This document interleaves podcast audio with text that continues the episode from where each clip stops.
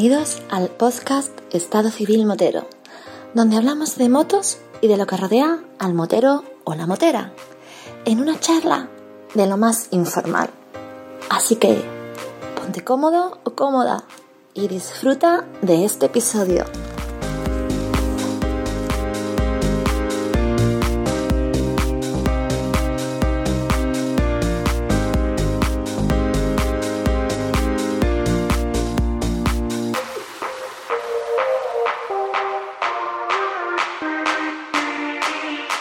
Pasa, chaval?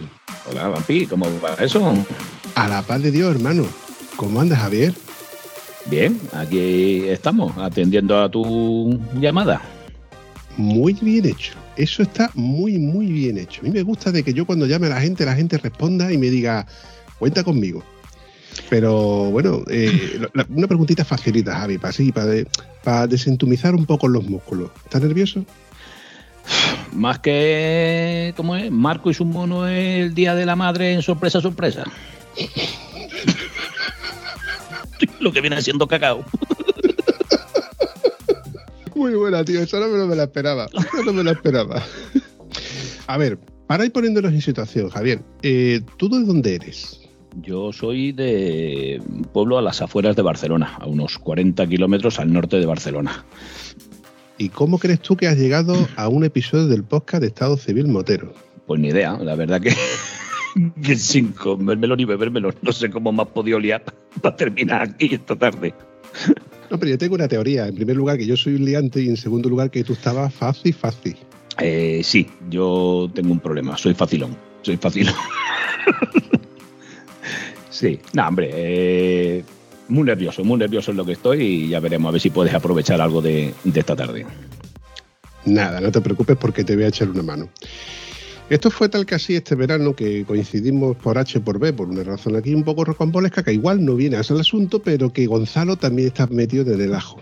Lo cierto es que eh, por H por B hemos hecho cierta amistad en la cual hemos estado hablando bastante tiempo y eh, a colación de esta conversación me trajiste a un invitado en el cual me dijiste que este hombre había que traerlo sí o sí al podcast de Estado Civil Motero. Y claro, yo- solamente con el mero hecho de que pasara por el filtro en el que tú decías que este hombre merecía la pena pasar y entrevistar o darle la charla, dije, bueno, pues adelante.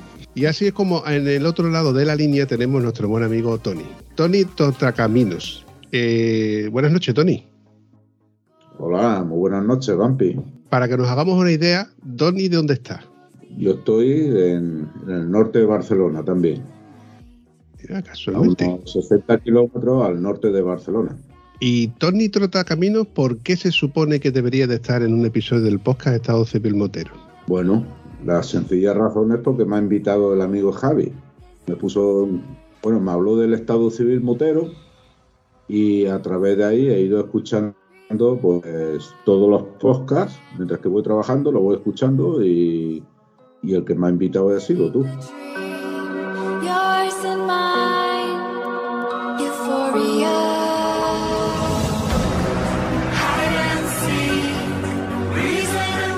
¿Qué moto tienes, Tony? Una moto muy chula, amarilla también y negra, pero de mejor calidad. Una V-Strom, una Suzuki V-Strom 650. Suzuki DL650 V-Strom del año... 2009. De esas se ven un poquitas, ¿eh? Amarilla y negra. Sí, porque esta de, es de importación. Eh, Suzuki España nos las traía, fue una importación paralela.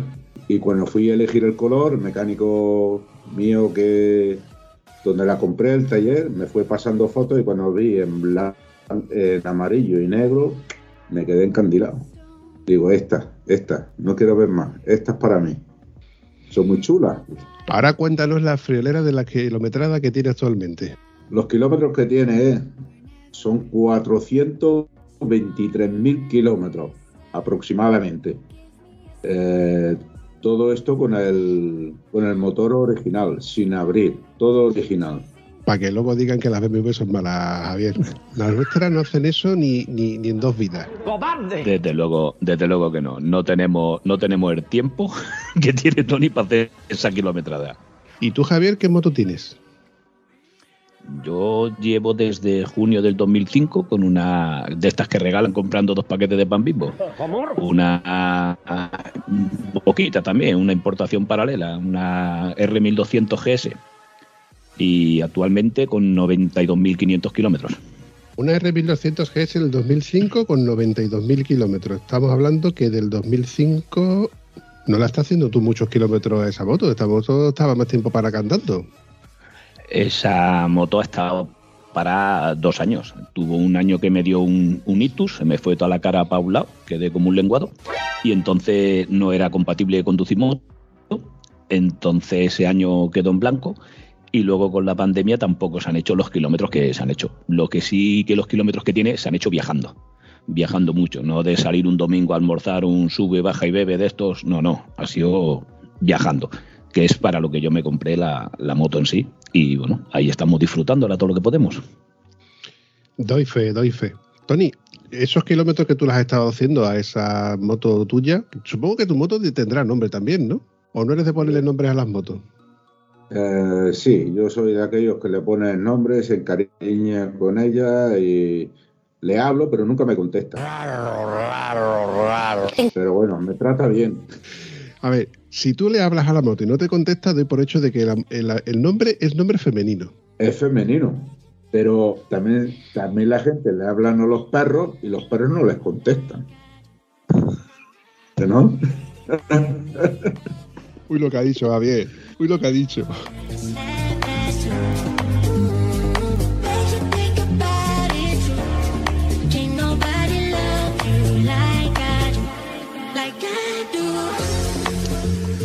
Javier, ¿tú eres de viajar por Europa o eres de viajar más por España con la moto?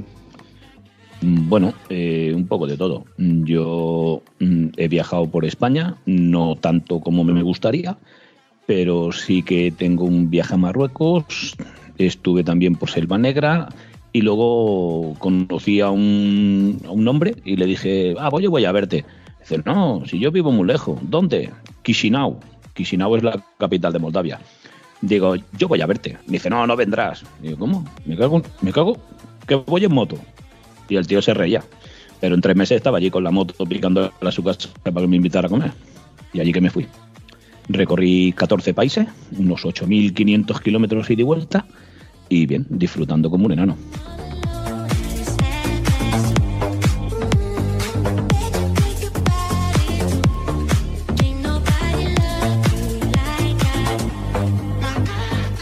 Continuamos la pregunta en la ronda de respuestas. Eh, paso palabra, eh, aquí pa- como el pasapalabra, ¿te acuerdas el, el rosco aquí ese grande lleno de palabritas? Le toca a Tony, ¿eh? Rebote para, le pasamos el rebote a Tony y ahora la pregunta es, Tony, ¿tú qué tipo de usuario te consideras que eres también? ¿De usar la moto para andar por ciudad, para andar, eh, para hacer viajes por, España o haces también viajes por, fuera por Europa? Bueno, usuario para todo. Porque eh, la moto, como no tengo coche, pues la moto la uso para todo. Eh, para ir a trabajar no, porque voy caminando, pero para salir los fines de semana, eh, rutas con los amigos, fines de semana, viajes, vacaciones, todo. Lo utilizo para todo. ¿Y qué viajes puedes nombrarnos que, que te vengan a ti a la memoria, que hayan sido así como memorables? viaje memorable a veces no es el más largo.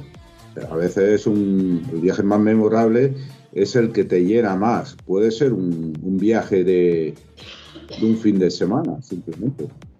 Entonces, eh, vamos a nombrar, no sé, viajes largos.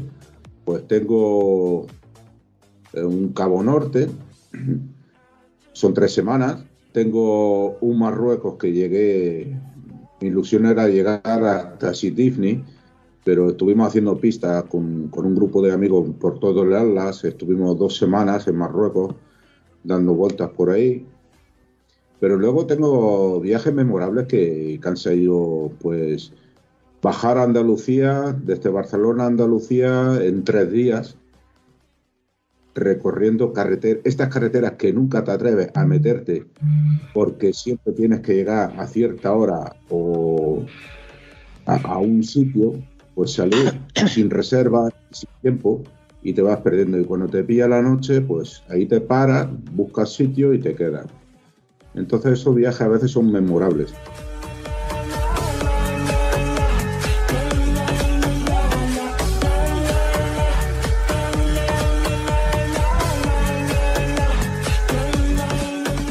El viaje más emblemático no es el, viaje más largo. Lo que te aporta el viaje. Puede ser un viaje corto, de un fin de semana, un viaje que tardas tres días en, en hacer un desplazamiento. Estoy totalmente de acuerdo, porque de hecho muchas veces un viaje simple en el cual te encuentras a alguien o te encuentras algo que, te llama más la atención, te marca más en el propio viaje que un viaje soñado, un viaje que tú tienes planificado, donde tú te dices, voy a ir a ver los fiordos noruegos, voy a pasar por la capital de no sé dónde, voy a encontrarme con gente con la que he quedado. Resulta de que tú estás organizando un viaje de ese tipo y el viaje más simple, eh, esa salida, que, que- que al- igual es corta o igual es larga, te encuentras con, con cosas que no te lo pueden imaginar y son precisamente ese tipo de viajes los que te marcan. Bajo mi punto de vista, yo creo que son más memorables que otros viajes que otra gente pues idealiza, ¿no? Como lo de decir, he ido a Cabo Norte. Cabo Norte lo que pasa que es como es una meta, es decir, he estado en la playa. Eh, vengo a referir para los que no tienen playa, evidentemente, no va a ser para... o es como para, para un tieso, como de categoría, como yo, el decir, he estado en el Caribe, ¿no? ¿Sabéis sabéis lo que significa estar en el Caribe? No. Eh, soy muy tieso, me junto nada más que con gente tiesa.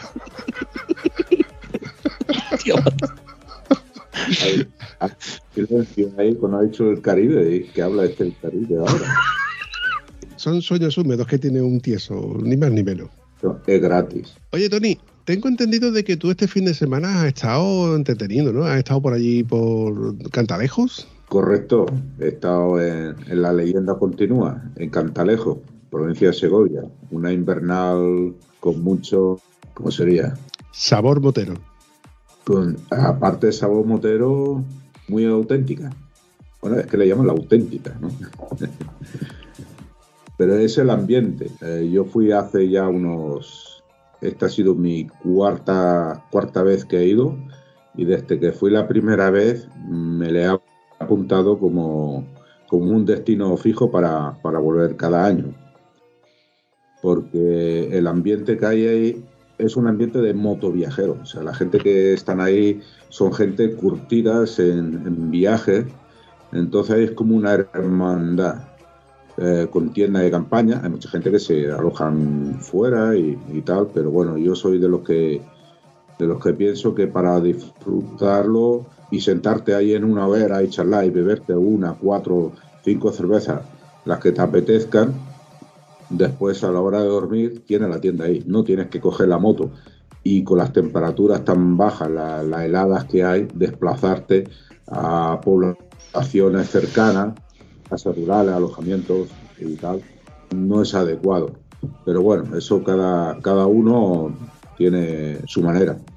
Porque hay un- unos pocos alojamientos en el mismo pueblo, pero esos están pillados. Si yo pudiera, pues ya me gustaría dormir calentito, porque te vas caminando de la, de la concentración, te vas caminando al pueblo, que está a 500 metros. Pero bueno, en tienda de campaña, muy bien. Y el ambiente, eh, fantástico.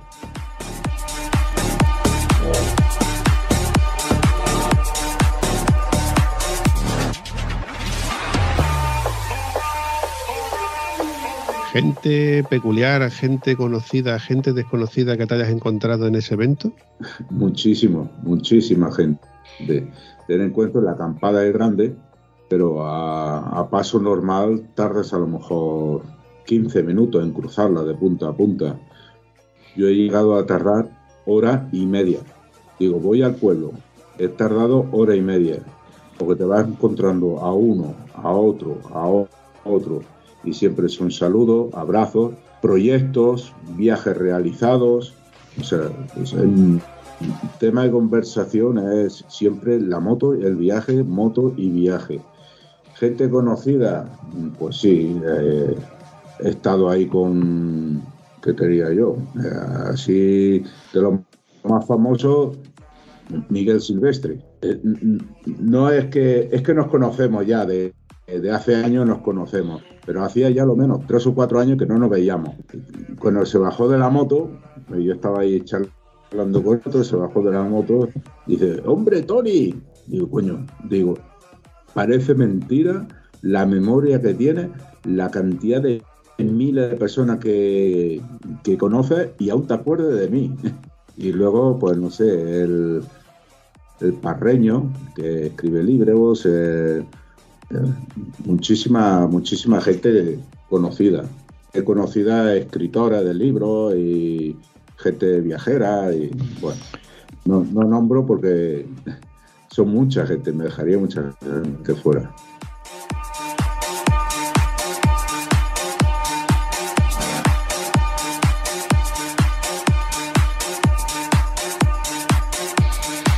Yo he estado viendo alguna red social por ahí en la que casualmente coincidís mucha gente de los que yo conozco o ya han pasado por el podcast de Estado Civil Motero y otros que seguirán pasando, evidentemente.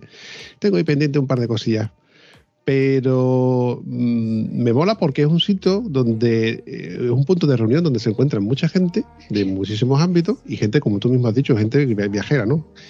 Gente que esté dispuesta a pasar frío gratuitamente solamente por el mero hecho de volver a, re- a reencontrarte con gente que no te la encontrarías de otra manera que no fuera quedar en ese evento que se hace una vez al año. Nosotros, los de aquí del sur, evidentemente, pues nos coge, tenemos dos condicionantes. Nos coge evidentemente lejos y en segundo lugar no estamos acostumbrados al frío. Yo particularmente te diría a ti que, que no voy ni de coña.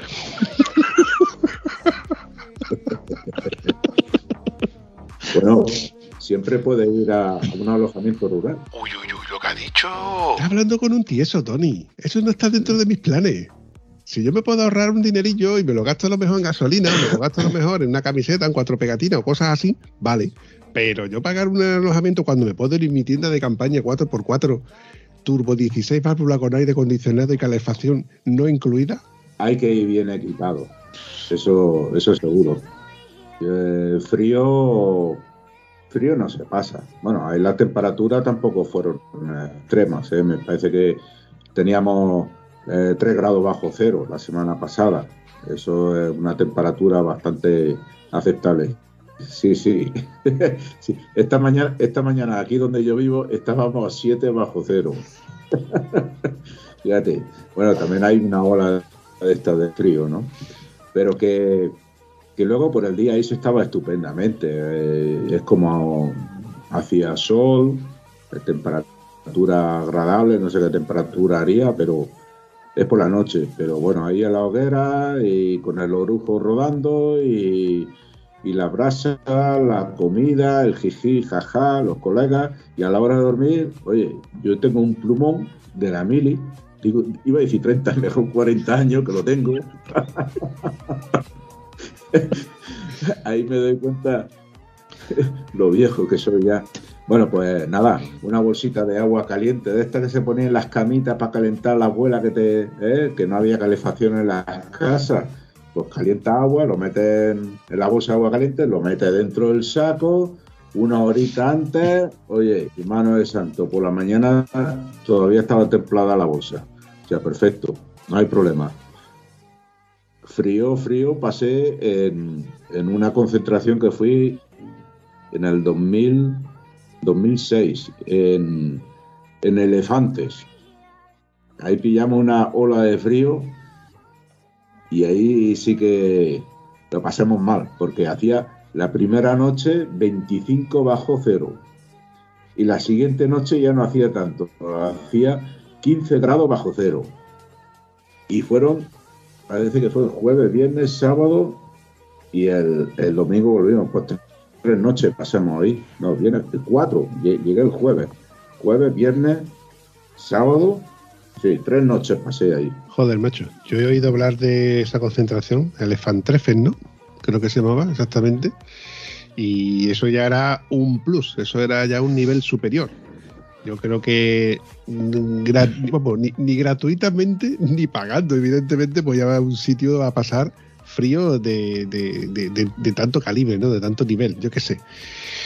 A ver, yo entiendo de que vosotros estáis hechos de otra pasta, evidentemente porque estoy acostumbrado a pasar frío, del mismo modo que aquí en el sur, pues cuando hace calor, eh, tienes que vivir con ello, porque una de dos, o sales o sales, no te queda otra. También es verdad que eh, huimos de las horas de más calor eh, a la sombra, cervecita, hasta luego que sale más o menos la hora del café, que es cuando te tomas el café, uh, sigues zumbando hasta que luego vuelves de noche con la fresca, ¿no? como lo decimos nosotros. Y tú, Javier, eso de salir en moto en invierno, ¿cómo lo llevas? Mm, Bueno, se, sale. Yo salir en invierno me da igual. Yo, de hecho, prefiero, para mí, la mejor época para ir en moto es, es, eh, el otoño.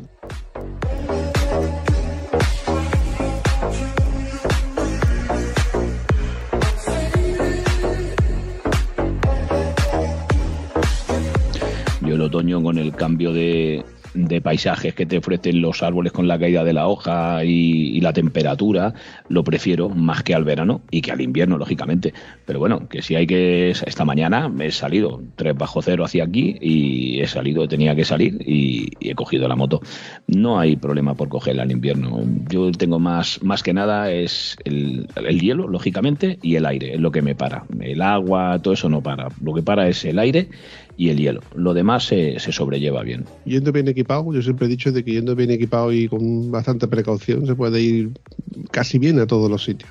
Es lo que tú dices, Vampi, que no, el frío no es que pase frío, es que lleva una ropa inadecuada. Es muy, muy importante llevar una buena equipación porque esa es la diferencia entre pasarlo bien a pasarlo mal en la moto.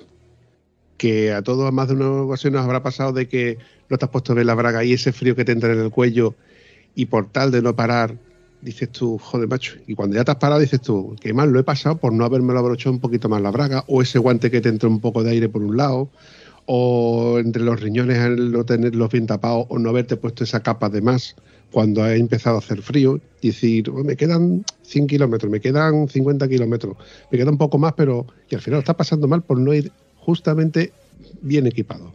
Esas son las prisas cuando vas con un grupo y venga, va, vámonos, vámonos, vámonos. Te abrochas las cosas rápidamente sin darte cuenta y cuando estás en marcha eh, te das cuenta que te entra ese poquito frío por aquí y por allá. Eh, has comentado antes que, te pilla muy lejos eh, Huelva de, de Segovia. Yo creo que está más cerca que de Barcelona ahí. Bueno, igualmente, igualmente eh, yo lo hice en, dos días.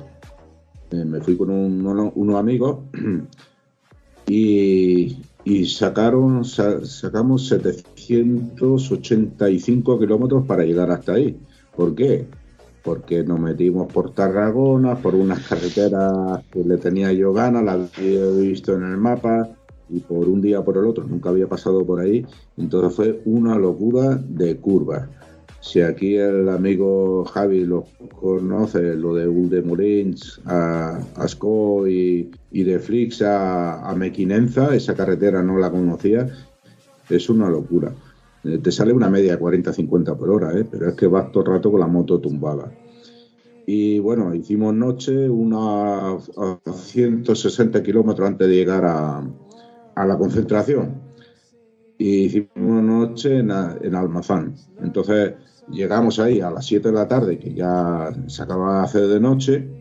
Y claro, lo suyo ya es luego por la mañana, a, esas horas ya empiezan las heladas. Entonces ya a esa hora ya tienes que estar aparcado y bueno, vas al alojamiento, a la pensión, te cambia y, tal, sales a cenar y al día siguiente, a media mañana, ahí a las 10 de la mañana, cuando ya la, la temperatura empezaba a subir un poquito, entonces ya una hora y media ya estábamos en la concentración, porque para llegar a una concentración a las 8 de la tarde o a las 6 de la tarde es igual y montar las tiendas y todo eso ahí de noche, pues como que no, que no gusta.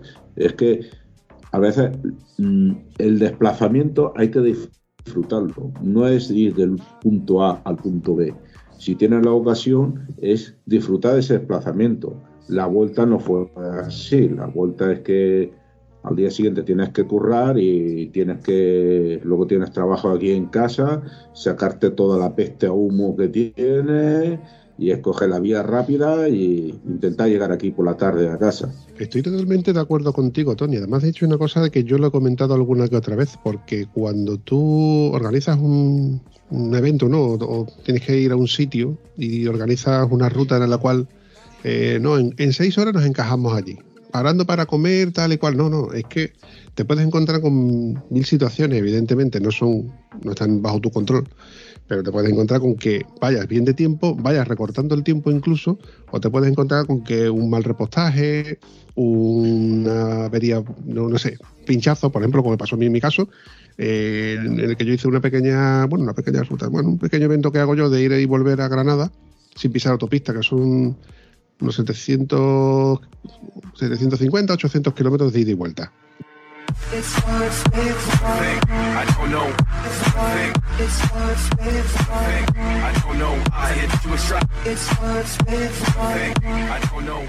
Pero claro, en el momento que me falló un pinchazo, ya me destrozó totalmente la fórmula que yo tenía para ir y volver. Y ya me lo tuve que comer en la ida y la vuelta por autopista. Y evidentemente eso, mientras que yo lo recuerde, no va a volver a suceder.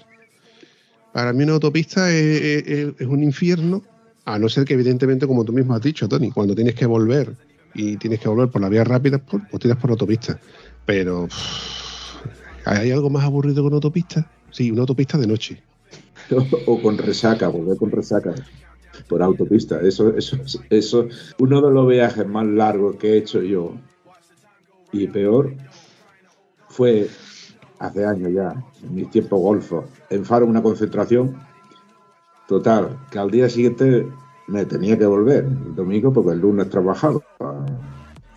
Bueno, pues estuvimos hasta las 5 de la mañana de fiesta. Digo, oye, que que me tengo que levantar a las 7 para salir a las 8, que tengo 1400 kilómetros de vuelta. Bueno, pues nada, a las 7 me levanté, tuve que meter la cabeza ahí debajo del grifo para despejarme, no había manera, y a las 8 en marcha. Bueno, y coge autovías. Cuando iba por la, por la zona esta de pasado Sevilla, que aunque salga muy temprano, en pleno verano, al cabo de dos horas ya hace mucha calor, ya cae. Ahí me pegó un susto, me dormí, me dormí, literalmente me dormí. Y abrí los ojos, estaba viendo un coche que tenía delante mío, me estaba echando encima y no reaccionaba. Del susto que me pegué, se quitó todas las tonterías, todo el sueño. Me tuve que parar en el área, tomarme algo ahí, café y, y luego nada. Por eso que hay a veces que un desplaza no tienes más narices. De, si tú quieres ir de- de- del punto A al punto B con una fecha determinada, no te queda más narices que pillar la autopista. La cuestión es el tiempo, el tiempo y el dinero. Si dispones de tiempo y de dinero, no hay problema ninguno. Si tú dispones siete días y necesitas hacer un desplazamiento de un día de bajada, otro día de subida, te quedan cinco. eh, entonces, para disfrutar esos cinco, es ese día meterle mil kilómetros por la vía rápida y lo otro ya disfrutarás ahí dando vueltas si quieres ver toda aquella zona. A todo eso sumarle el hecho de saber en qué condiciones está tu moto y puedo hacer esa tirada a lo mejor de mil kilómetros. Porque a lo mejor, yo, yo qué sé, pues, eh, imagínate que tienes el, el kit de arrastre ya tocado o que tengas el juego de neumáticos ya tocado y si le haces esos 700, 800, 1000 kilómetros por autopista, te quedas sin neumático trasero. Como fue el caso de, por ejemplo, Javier, que le pasó que no fue así, Javier. Correcto. Este verano me vine arriba. No quería dar tanta vuelta, pero empecemos subiendo por aquí para salimos de casa, llegamos a Ondarribia y me empecé a hacer todo el norte, una ruta que había preparado eh, Juan Pardo. Había Pardo, no, Prado, ¿no? ¿Quién es el cantante? Pardo. Claro, claro. Todo el cantante. Uno de esos, la he liado. Bueno,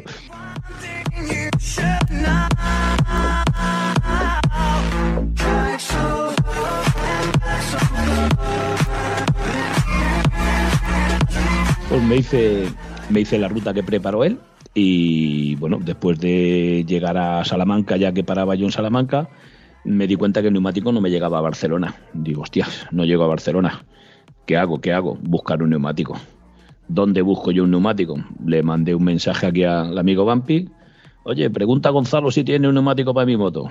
Ahora te digo algo. Me dijo que sí y me quedaba más cerca al monte que Barcelona, desde Salamanca. Así que no está tan lejos como dice Cantalejo de Huelva. Me planté allí, me montó el neumático Gonzalo y bueno, ahí está puesto. Ahí está puesto. El neumático es algo que tú te crees que tienes neumático y luego que si las calores, que si el asfalto del norte es abrasivo por las temperaturas que tiene, un neumático que abrasa.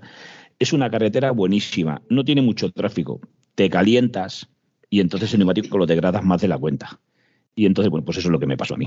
Yo tenía neumático en principio para llegar a casa y llegó allí que sí, igual hubieran dado mil kilómetros más, o 800, o 500, o lo fundo en 100. O sea, mm, yo mm, frenos y ruedas, eso es sagrado para mí. Suspensión, frenos y ruedas. Yo no llevaré un escape a Krapovic, ni unas maletas full, lo que tú quieras. Pero ruedas, frenos y suspensiones, eso es sagrado. Lo de los neumáticos, pues eh, es cierto lo que dices, ¿no? Hay que. Neumático es muy importante. Y lo que pasa al final llegas conociendo. Si, mm, si llevas tanto tiempo como yo con, con mi moto rodando, pues al final sabes los kilómetros que puedes hacer y según los kilómetros que lleves, pues unas te duran 2.000 kilómetros arriba, 2.000 kilómetros abajo. Pero más o menos siempre me van durando a mí lo mismo. A mí me están entre los 15 y los 17.000 kilómetros, el trasero. Eh, bueno, la manera de conducir mía, y, pero bueno, sí que es verdad que hay a veces la previsión, como me pasó una vez, íbamos, iba yo acompañado, haciendo, no me acuerdo, veníamos por ahí de Navarra, el País Vasco, o algo así, hacíamos, habíamos hecho la traficina y cargado, íbamos bien cargados, pues la vuelta, pues yo vi que que neumático es lo que dice, que ahí en la zona de Navarra, pues, sobre todo el País Vasco, es muy abrasivo. Tiene que ser, debe de serlo así, por las heladas que hay y todo eso. Entonces ahí se degradó muy rápido. Cuando llegué a Sort, el pueblo de Sort, vi que empezaban a asomar los alambres y me quedaban de Sort a mi casa, no sé, unos 200 kilómetros más o menos. Digo, caray, digo, sábado y tal, a ver dónde puedo montar neumáticos, sábado por la tarde. Digo, me voy a Andorra. Digo, en Andorra seguro que ahí trabajan. Entré a Andorra, eh, me cogía de paso, bueno, un pequeño desvío, y me dijo, no, no, sábado por la mañana solo, sábado por la tarde nada. Digo, caray.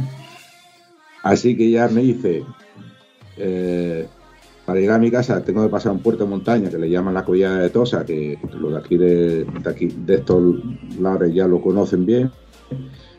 Bueno, pues iba como lo de los sidecar, cuando venía, los alambres estaban al lado izquierdo, pues cuando venía una curva hacia la izquierda, pues yo el cuerpo hacia la derecha, cambiando los pesos. Los sidecar estos de competición que van echando el peso, iba cogiendo las curvas cuando cuando tumbaba hacia el alambre, el peso hacia el otro lado. Y, bueno, el que me viera dice, este es gilipollas, este se cree que está aquí haciendo una pista de, una pista de circuito. Pero eh, era así y llegué, llegué, llegué a casa. Pero bueno, que es difícil a veces hacer una previsión, porque si tú tienes un neumático que le quedan, por ejemplo, tú calculas, le quedan 4.000 kilómetros y tienes que hacer un viaje que van a ser eso, 3 o 4.000 kilómetros, dices, ostras, digo, si lo cambio ahora, no lo aprovecho del todo. Y si no lo cambio, puede ser que no vuelva. Entonces, lo que hay que hacer unos días antes es coger, ponerte a rodar, rodar, rodar, desgastarlo y luego lo cambias. Consejo de tieso. I'm just flying by. Yeah, I'm just flying by. Away from them. And no. Oye, conforme me estabas contando eh, el conducir con los alambres fuera eh, por un lado del neumático, eh, me, pongo en tu situación y psicológicamente eso tiene que ser estresante. ¿eh? El saber que tienes ahí el neumático fuera ya de su rango de, de seguridad. Bueno, seguridad. Yo es que psicológicamente, yo cuando yo tengo un neumático gastado, lo veo todos los días, sigue estando igual, realmente sigue estando igual porque no se va a desgastar mucho más. Pero yo cada vez que me bajo de la moto, creo que se ha gastado como para que estén los alambres fuera. Ya entra uno en la psicosis esa en la que está uno deseando cambiar el neumático como sea. Y con las pastillas de freno me pasa lo mismo. Veo las pastillas y digo, no, todavía tienen, pero ya están gastándose. Y cada vez que te bajas de la moto, después de una tirada larga, dices tú, ya tiene que estar por tocando la chapa. Ah, no, no, no, pues todavía está ahí, todavía le queda un, un ¿cómo se dice? Una lasquita ahí de goma, ¿no? De, de, de freno todavía. Es una cosa que, me, que cuando uno sabe que tiene un problema endémico o que, que te está dando ahí una situación que, que te está afectando psicológicamente hablando, que es lo que vengo a referirme, ya uno no piensa igual, ya uno está con esa psicosis. No sé si os pasa lo mismo.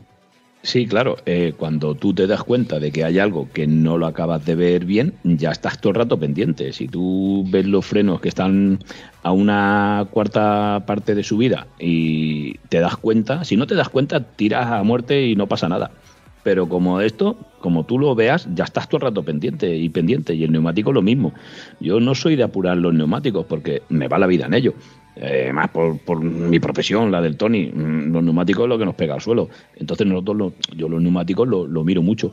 Y cuando yo veo que tengo un plano, porque bajar a Barcelona si bajas cuatro veces, bajas por autovía, no te queda otra, o autopista, y, y claro, se va haciendo un plano. Y el plano, el plano, cuando sales un día a hacer curvas, pues no vas a gusto. No vas a gusto porque la moto no va donde tú quieres al principio. Y bueno, cuesta, pero sí, sí, hay que estar siempre pendiente y a la que le ves cualquier pequeño detalle, siempre estás mirándolo más de la cuenta ya. Eso es como los ruiditos, ¿no? los ruiditos. Hay gente, hay gente que se le mete un ruidito y, y- y se vuelven loco con el ruidito. Yo lo tengo claro.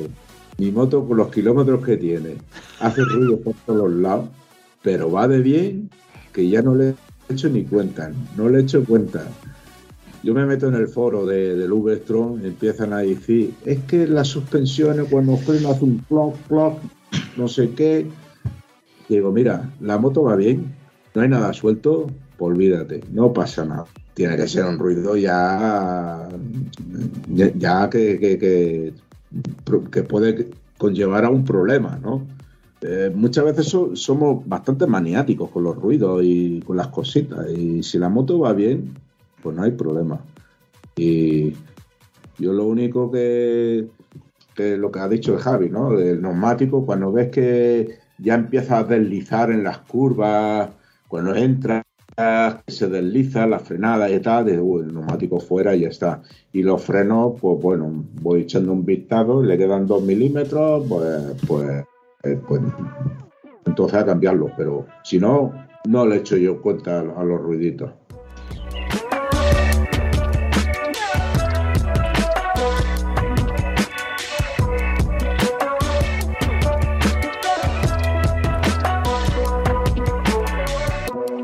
No sé si os pasa a vosotros como me pasa a mí. Yo soy mm, un tiquismiqui con las presiones de los neumáticos. Yo mi moto, por ejemplo, mm, tiene la cosa desde que la compré. Y ya cambié, ya cambié de, de- cámaras, pero desde que la compré, no sé por qué, el neumático delantero se vacía un poco antes que el trasero. Entonces, cada X tiempo, pues le miro las presiones y el trasero casi que está siempre igual, lo corrijo muy poquito y el delantero, pues me ha perdido, pues, no sé, décimas, ¿no? La décima es suficiente. Desde que tengo uno de esos compresores digitales de Xiaomi con batería, pues es una maravilla. Repones la, lo que le falte de presión y, y para adelante. Pero por otro lado, agradezco el no tener, como le pasa a Antonio, ¿no? que él, ti- él tiene estos medidores de presión chinos ¿no? que te dicen la presión de los neumáticos. Y yo agradezco el no ver la presión, porque en el momento que yo viera que eso baja la presión unas décimas, automáticamente estaría yo, joder, me tengo que bajar la siguiente gasolinera como sea para poder reponer esa cantidad de aire que ha perdido, porque ya psicológicamente no estaría bien. Entonces, ¿no os pasa a vosotros que yo creo que, el- eh, a veces es mejor dejar las cosas como están, intuir por, el, por la piel, ¿no? Eh, ¿Cómo va la moto? A intentar llevarlo todo al milímetro y que todo vaya bien y que todo vaya perfecto. Yo lo que suelo hacer es que cuando llevas tiempo sin cogerlas, cuando realmente se bajan la- las presiones. Si la tienes parada tres semanas, dices, bueno, pues ahora seguramente sí. Si tú vas cogiendo la moto a diario, la moto no, no debe de perder presión.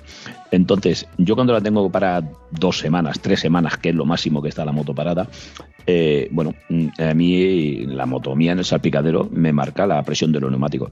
Yo voy a 2,5, 2,9. Si la de adelante me marca 2,3, ni caso. Si la de atrás marca 2,5, o sea, 2,6, 2,7, ni caso. Cuando ya pasa de cuatro décimas, ¿vale? Que ya nos vamos a 0,3, 0,4. En 0,4 sí que reposto. O sea, sí que repongo aire. Pero yo si me baja un 0,203, ni caso. Porque entonces vas todo el rato obsesionado, ya llega una curva y ya empiezas, ay, ay, ahora si freno mucho igual me flanea. Mm, No, hay que mirar tanto. O sea, si vas, pero claro, es lo que decimos. Yo viajo con la moto. Si viajas con la moto, no corres. Estás conservando mecánica y conservándote tú. Entonces no viajas, o sea, no corres. Si vas a salir un domingo a correr, sí tienes que llevar las presiones, cada día las tienes que mirar. Pero como yo lo que hago es viajar, a mí que me pierde un 0,203, me da igual, a lo mejor lo miro. Eh, luego cuando pare a comer, que ya se ha enfriado el neumático, que se ha tirado hora y media para, y, y la moto, pues realmente por lo que se ha marcado mal. Que los sensores no sé yo cómo estarán ya, porque lleva de junio del 2015. Van cinco años y medio montada, no seis años y medio, y, y yo no he cambiado pilas de sensores ni nada, todavía funcionan. O sea, con lo cual estoy, en ese sentido estoy bastante contento. Yo no tengo esos problemas. Tampoco. Cuando pincha la cambia. Ese es mi Tony. no, nunca he pinchado.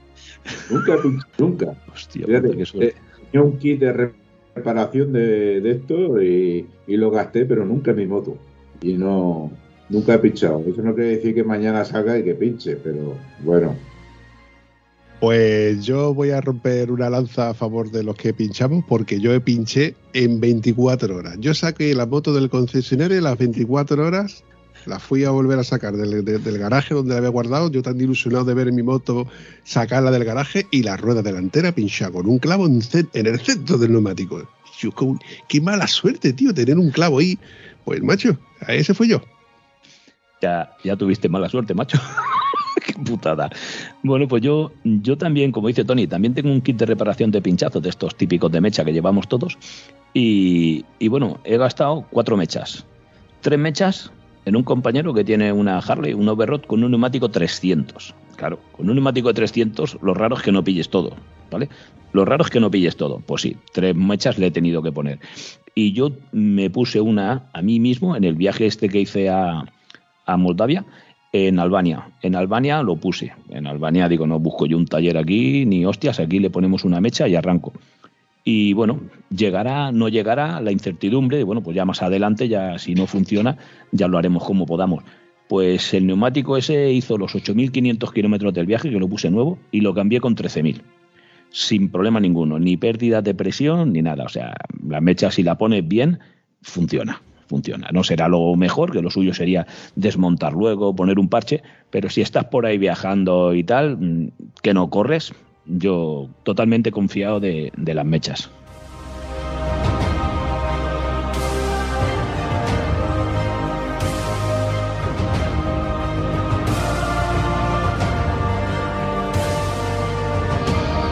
Yo no tengo la suerte de tener neumáticos tubeless, con lo cual al tener cámara es un gran inconveniente. Digo gran porque en mi caso, imaginaos, ¿no? no puedo usar mecha, con lo cual tengo que tirar rezando del bote este de, de espuma en spray y que, y que seque, y que selle y que funcione. Pero que todo esto, estamos hablando de que cuando un pinchazo de- del tamaño de una grapita, de un, una cosita así, un, un clavo, una, una aguja, una cosa así, si es algo de un edificio un poco más grande, empieza a perder y aquello no, no coge aire. La he usado ya un par de veces y creo que solamente me ha funcionado una de todas las veces que, yo he pinchado. Las demás no he tenido esa suerte.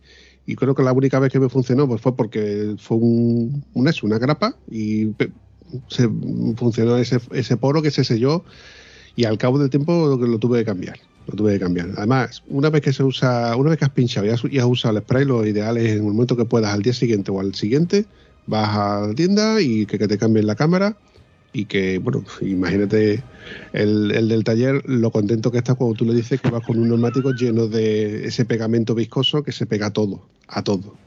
¿Alguna Sí. historia que se os ocurra contarme de alguna aventura, de algún viaje que habéis tenido algún percance? Evidentemente, percance me vengo a referir mecánico o lo típico una gasolinera que no encontráis dinero para pagar en la gasolinera, no tenéis cobertura o algo así. Mm, Yo de eso no, yo tuve un, no percance, sino un acojone, porque me quedaba sin gasolina.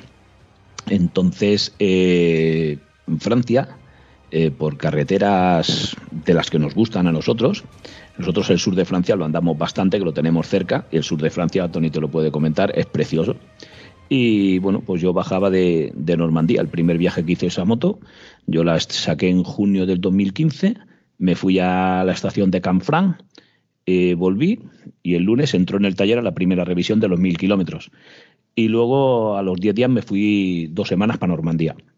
Y bueno, pues allí el problema era que si te sales de las... Allí llegas a una zona grande, a un pueblo grande que dices tú, aquí hay 30.000 personas, mm, aquí reposto yo un sábado a las 3 de la tarde.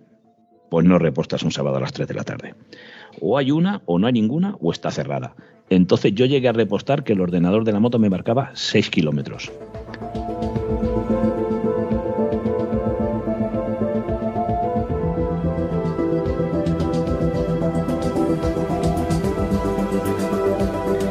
Cuando marcó 80 que me saltó la reserva, empecé a buscar una gasolinera. No encontré. Bueno, siguiente pueblo.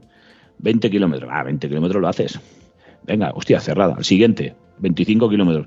Coño, cuando marcaba 14 kilómetros yo estaba acojonado. Y cuando llegó a 6, había allí una obra eh, con señas, porque yo con los idiomas no me llevo muy bien. Le dije al tío dónde repostar y me dijo, allí delante. Digo, ¿pero cuánto? Me dijo, pa'lante. Joder, pa'lante. Pues sí, con 6 kilómetros llegué a la gasolinera y, y se pasa un mal rato. ¿eh? Quedarse sin gasolina se pasa un mal rato. Aquel día descubriste que tienes una moto muy fiable, muy fiable en la cantidad de kilómetros que podías hacerle. Bueno, eh, el- hace poco también salimos cinco, cinco parejas, cinco matrimonios y nos fuimos, hicimos sur de Francia. Hay una zona más bonita, muy bonita, muy bonita. No sé si Tony la conocerá, lado de Foix está la gruta de Mas de Asil. Creo, Vampi, que te pasé un, un vídeo de la gruta de Mas de Asil o lo puse en el grupo, muy guapo. Y bueno, pues allí, volviendo a Andorra, paramos en Puchardá y en Puchardá nos repostamos. Claro, iban, íbamos cinco parejas con cinco BMWs, tres Adventure y dos normales. La mía es normal, no es la Adventure. Bueno, pues el hombre que llevaba la normal y yo, cuando llegamos a Andorra teníamos para poner con 18 kilómetros, llegamos los dos.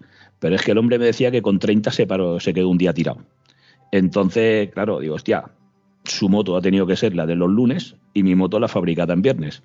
¿Sabes? O sea que, bueno, por ahí sí, estoy contento con eso. La verdad es que a mí la moto no me ha dado ningún problema en los 93.000 kilómetros prácticamente que tiene. Yo no tengo, no tengo queja de la moto. Bueno, lo, de la gasolina a mí no me marca nada, porque yo no llevo nada electrónica ni, ni siquiera ABS llevo. Entonces, bueno, yo a mí cuando me entra, yo llevo 22 litros y a mí cuando me entra la reserva tengo 5 litros de reserva. Entonces yo calculo cuando entra ya la reserva, digo 100 kilómetros y yo procuro a los 70, a los 80 ya repostar. Pero esto también fue la única vez que me he quedado tirado sin gasolina. No había contado, iba yo con mi pareja, íbamos cargados de viaje y no calculaba yo iba, cargado. Habíamos, la zona de Valencia, habíamos pillado mucho viento y viento de cara. Entonces eh, me sacaron, bueno, el consumo se disparó. En vez de, de, 5 litros por ahí, pues hacían seis y medio, no sé, bueno. Entonces me quedé, me quedé a 3 kilómetros de la gasolinera. Ha sido la única vez que fue llamar a la grúa, el tío ya vino con una garrafa, lo echemos y ya está. Pero sí que me he encontrado una viniendo de, de Portugal, ahí en Huelva, eh, tenía que salir, tenía que repostar, iba ya, pero tieso, tieso de gasolina, y vi una gasolinera y la salida. Cogí la salida y justamente la salida, ¡pum! se paró y el, el motor se paró. Pero como hacía cuesta abajo, y llegué con la moto en punto muerto hasta la gasolinera. Eso es suerte. Y una vez haciendo la, aquí la Rider 1000, resulta el aforador está en la parte de atrás. Por lo tanto, cuando tú vas subiendo, la gasolina se va hacia atrás. Entonces, cuando viene la bajada, la gasolina se va hacia adelante y, y, y si tienes poco, pues ya no chupa. Llegué al port del Comte, tú lo conoces, esto, Javi. Bueno, me separó, separó. Hice de arriba del puerto hasta San Llorén de Moruns, que está abajo, que está la gasolinera, 8 kilómetros en punto muerto, bajando por abajo, en punto muerto, 8 kilómetros. Y entré en la gasolinera, y entré en la gasolinera a repostar. Ojo, que igual que si alguien nos escucha ya sabe que se pueden hacer 8 kilómetros con la moto parada. Y eso ya es ser muy tieso.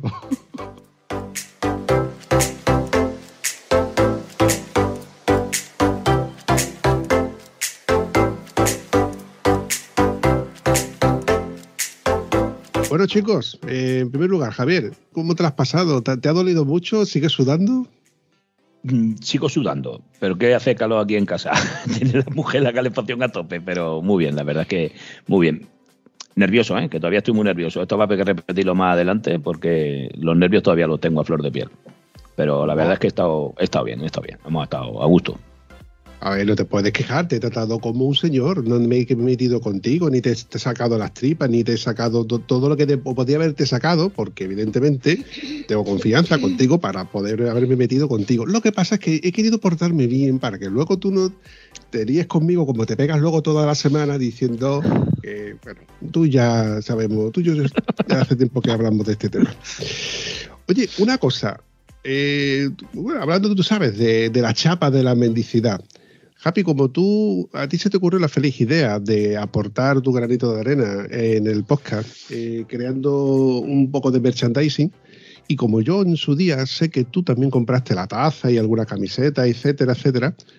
mm, A ver, para los que quisieran saber cómo conseguir una camiseta, ¿cómo lo hacen? A conseguir una camiseta es muy fácil. Una camiseta, una sudadera, una taza, distintos modelos y colores. Solo tienen que buscar en la tostadora. Entras en Google, pones la tostadora.com y ahí vas buscando y ahí sale todo el merchandising que tiene Estado Civil Motero. La chapa de la mendicidad.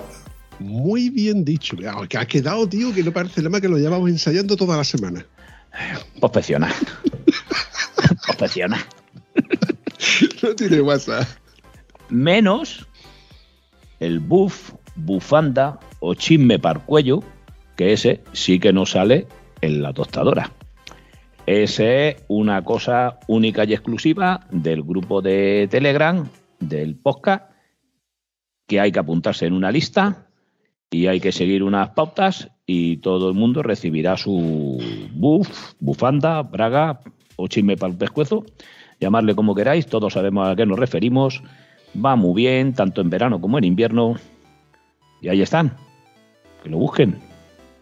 Sí, hay que buscarlo a través del grupo de Telegram porque eso es una compra, eso es una un artículo que se va, a se va a hacer como edición limitada, de hecho no creo que se vuelva a hacer. Es más, yo no tengo nada que ver con este tipo de, de productos porque como ya he dicho muchas veces en el podcast, no me da la vida, bastante tengo ya con el tema de la edición y el tema de crear contenido, así que el tema de merchandising, pegatinas, etcétera, etcétera, incluso el tema de buscarme contenido, se los encargan los becarios y todo aquel que quiera colaborar conmigo, como es el caso de Javier, que se ha propuesto la feliz idea de formar este follón.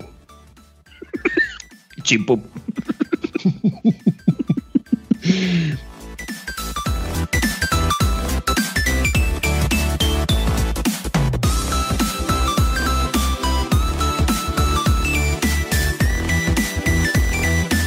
Bueno, Tony, ¿y tú qué tal te lo has pasado en este episodio donde habíamos di- dicho a ver si eres capaz de venir al podcast y contarnos tus historias y tu moto y ese montón de kilómetros que tiene la moto? Pues me lo he pasado pues, pues bien. Aquí como con dos colegas hablando de lo que nos gusta, de las motos, de los viajes y la verdad que se ha hecho muy cortito. Que hay, hay tela, hay tela todavía para contar anécdotas y, y cosas sobre el viaje y muchas cosas quedan. Oye, retomando el principio de esta conversación, recuerdo de que has dicho de que has escuchado todo y cada uno de los podcasts. Y eh, de cabeza algún episodio que te llene, o sea, que te llegue a la, a la mente con alguna historia o alguna anécdota que te, que te gustara rememorar, ¿cuál sería? Pues de los últimos que has hecho, de, de la Hayabusa. Yo creo que la voz, yo creo que la, la- la voz tan, tan sensual que tiene, ahora no recuerdo el nombre, digo la Hayabusa, la de Cádiz. La de Cádiz. O sea, te has quedado con que tiene una Yabusa, con que es una chica y con que es de Cádiz, pero que es nafarona no, ¿verdad? que es Farona. La Farona. La faraona, sí, la faraona. La faraona. Hoy, escucha, hoy ha salido mi cría del trabajo y la llevo a, a práctica de moto. Se está sacando la de 125, la chica. Y, habíamos escuchado un trozo de podcast de, de Nafarona en el coche. Y dice, jo, papá, cuando me saque el carnet voy a hacer como esa. Voy a ir con farda a lo loco por ahí con la moto. Digo, te meto una que te cagas. Y lo he puesto en el grupo. Digo, tú eres mala influencia para mi niña. Me la estás liando. Hostia, tú. ¿Cómo sabía yo que, que iba, iba a ir a ese episodio? Sí, sí, sí, sí, Sí. es mítico, es mítico. Bueno, es que el, los- el- el primero que escuché yo fue uno que, que hablaban de mecánica pura y dura, eh, pero hace ya tiempo, ¿no? Eh, hablan solamente mecánica, mecánica, mecánica, digo, "Uh, esto de demasiado, me gusta la mecánica, pero tan profundamente, con tantísimos detalles, como, como que no. Luego ya fui, pues yendo tiempo atrás, tiempo atrás, fui escuchando otro, digo, ah, pues sí que está bien esto de estado de civismo, pero por lo menos te ríes y te lo pasas bien. Por cierto, ahí en Cantalejo estuve con el, con Roberto, Roberto Naveiras, también. Estuvimos ahí charlando un rato que, que hacía unos días había salido, había entrevistado. Mm. Sí. Y eh, dentro de poco también escucharemos a Julio Álamo de Toro en Moto, que tengo pendiente también un episodio para que nos cuente esa próxima movida que quiere hacer para ir a Japón. Pero bueno, lo escucharemos en el siguiente episodio. Sí, eh, lo cierto es que los, los episodios del podcast de Estado Civil Motero tienen muchas vertientes, porque evidentemente no, no, no suelo tener temas en sí, ¿no? No, no, no ro- ir rotando temas, ni, ni soy especialista en nada. Yo simplemente dejo que todo y cada uno contéis vuestra historia y, sobre qué que el tema, al fin y al cabo, lo traéis vosotros. Cuando a lo mejor suele ser de mecánica, porque el, el contertulio pues sepa de mecánica, como nos pasó, por ejemplo, con el episodio de Damián, Damián de DMX y suspensiones. Un episodio muy sesudo, que bueno, como ahora mismo estamos, él empezó a hablar de suspensiones y la verdad es que eh, fue, un, fue un pelotazo. La verdad que no- le encantó mucho a la gente porque gente que no sabía sobre que había que regular suspensiones o había que hacerle mantenimiento a suspensiones, pues se da cuenta de que tienes unas suspensiones que por poco dinero las tienes manteniendo, las sigues manteniendo al, al- al día y a lo mejor dices tú, "Joder, quiero comprarme un, quiero comprarme un tubo de escape que vale 300, 400 euros y por ese dinero es mucho más importante tener unas buenas suspensiones bien regladas que son la seguridad de, de- de- tu físico, de tu moto, de- de- de- de- del día a día con tu moto y, coño, pues descubres cómo, por ejemplo, regular, cómo, por ejemplo, saber que tu moto no iba bien, etcétera, etcétera, etcétera.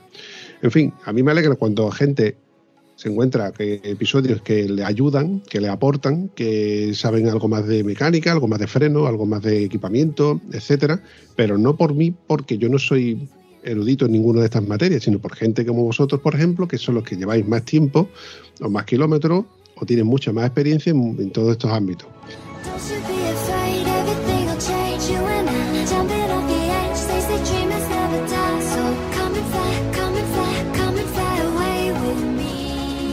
Bueno, chavales, para mí ha sido un placer que hayáis pasado por el podcast de Estado Civil Motero y me encantaría que, bueno, que siguierais escuchando y os divirtiendo y eh, seguir trayéndome contenido a este podcast para que todo el mundo pueda seguir diciendo lo bien que se ha pasado en este podcast. Pues igualmente, Vampi, para mí ha sido un placer, lo, lo he dicho, de, de estar aquí hablando sobre lo que nos gusta y eh, la misma pasión que tenemos.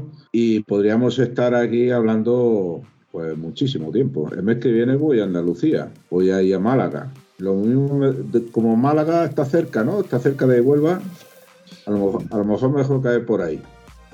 De 350 y 400 kilómetros, depende de la ruta que pilles. Veremos. Ha sido un placer. Pues nada, pues se presentará 300 kilómetros para Tori. Eso no llega ni a un depósito. Eh, no, pues sí, ha sido, ha sido un placer estar con vosotros también, compartir un ratito de charla de, hablando de temas que, que nos gustan.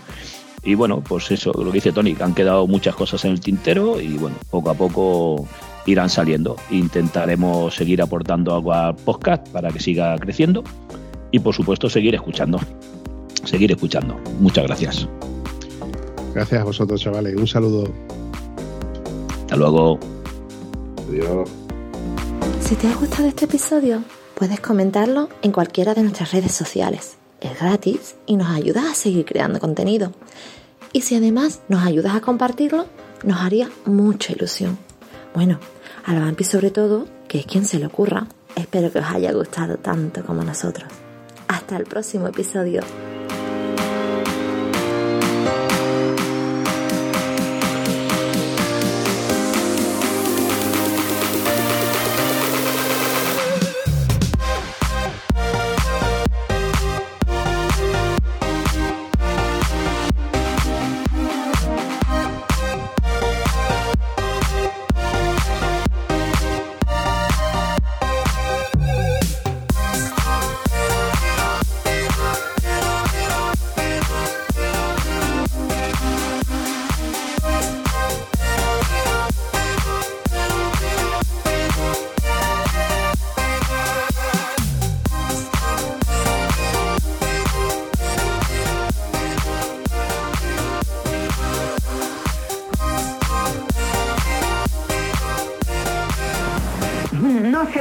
Todavía, una y más. Eh, pórtate bien, Tony. Eh, te estamos esperando, amigo. ¿Este se cree que yo soy un tecnológico como él, que está todo el día con los aparatos eso? Pues me ha dicho que grabe, que grabe el sonido de los Vestron, pues lo tiene más, porque Repite la pregunta, por favor, no te he escuchado bien. He dicho, Javier, ¿tú te afeitas la cabeza solo o necesitas ayuda para que te afeites la cabeza? No, soy autónomo. Los autónomos vamos por libre.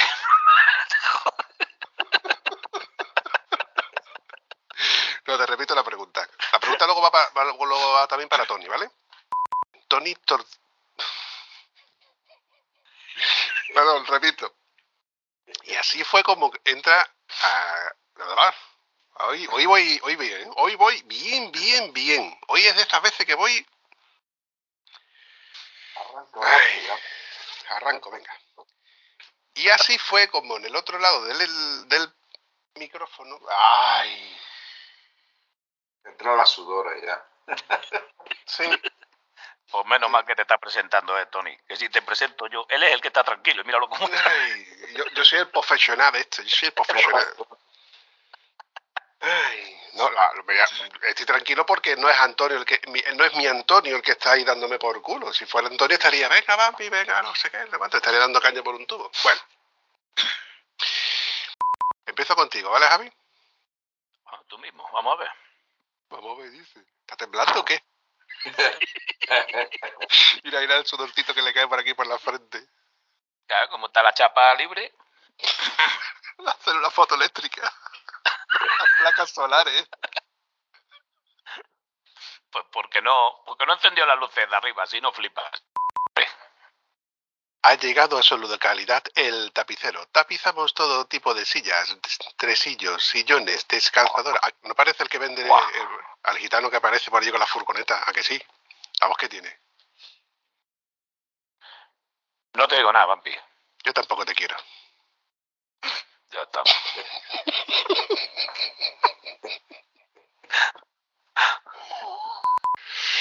Os voy a enseñar otro truquito para que aprendáis. Este truco me ha gustado más. este truco me ha gustado. Eso es mentira.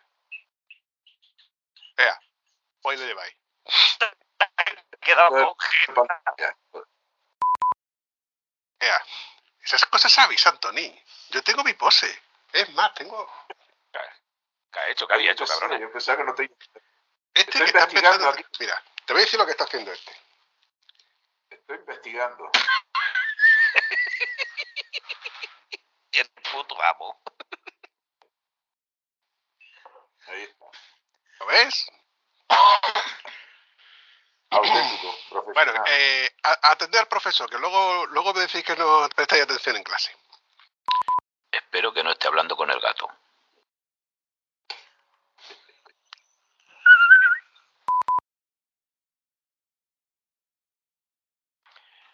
Pues sí, la,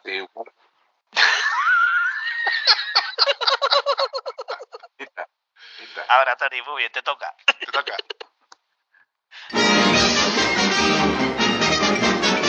Eso es, to- eso es to- eso es todo, amigos.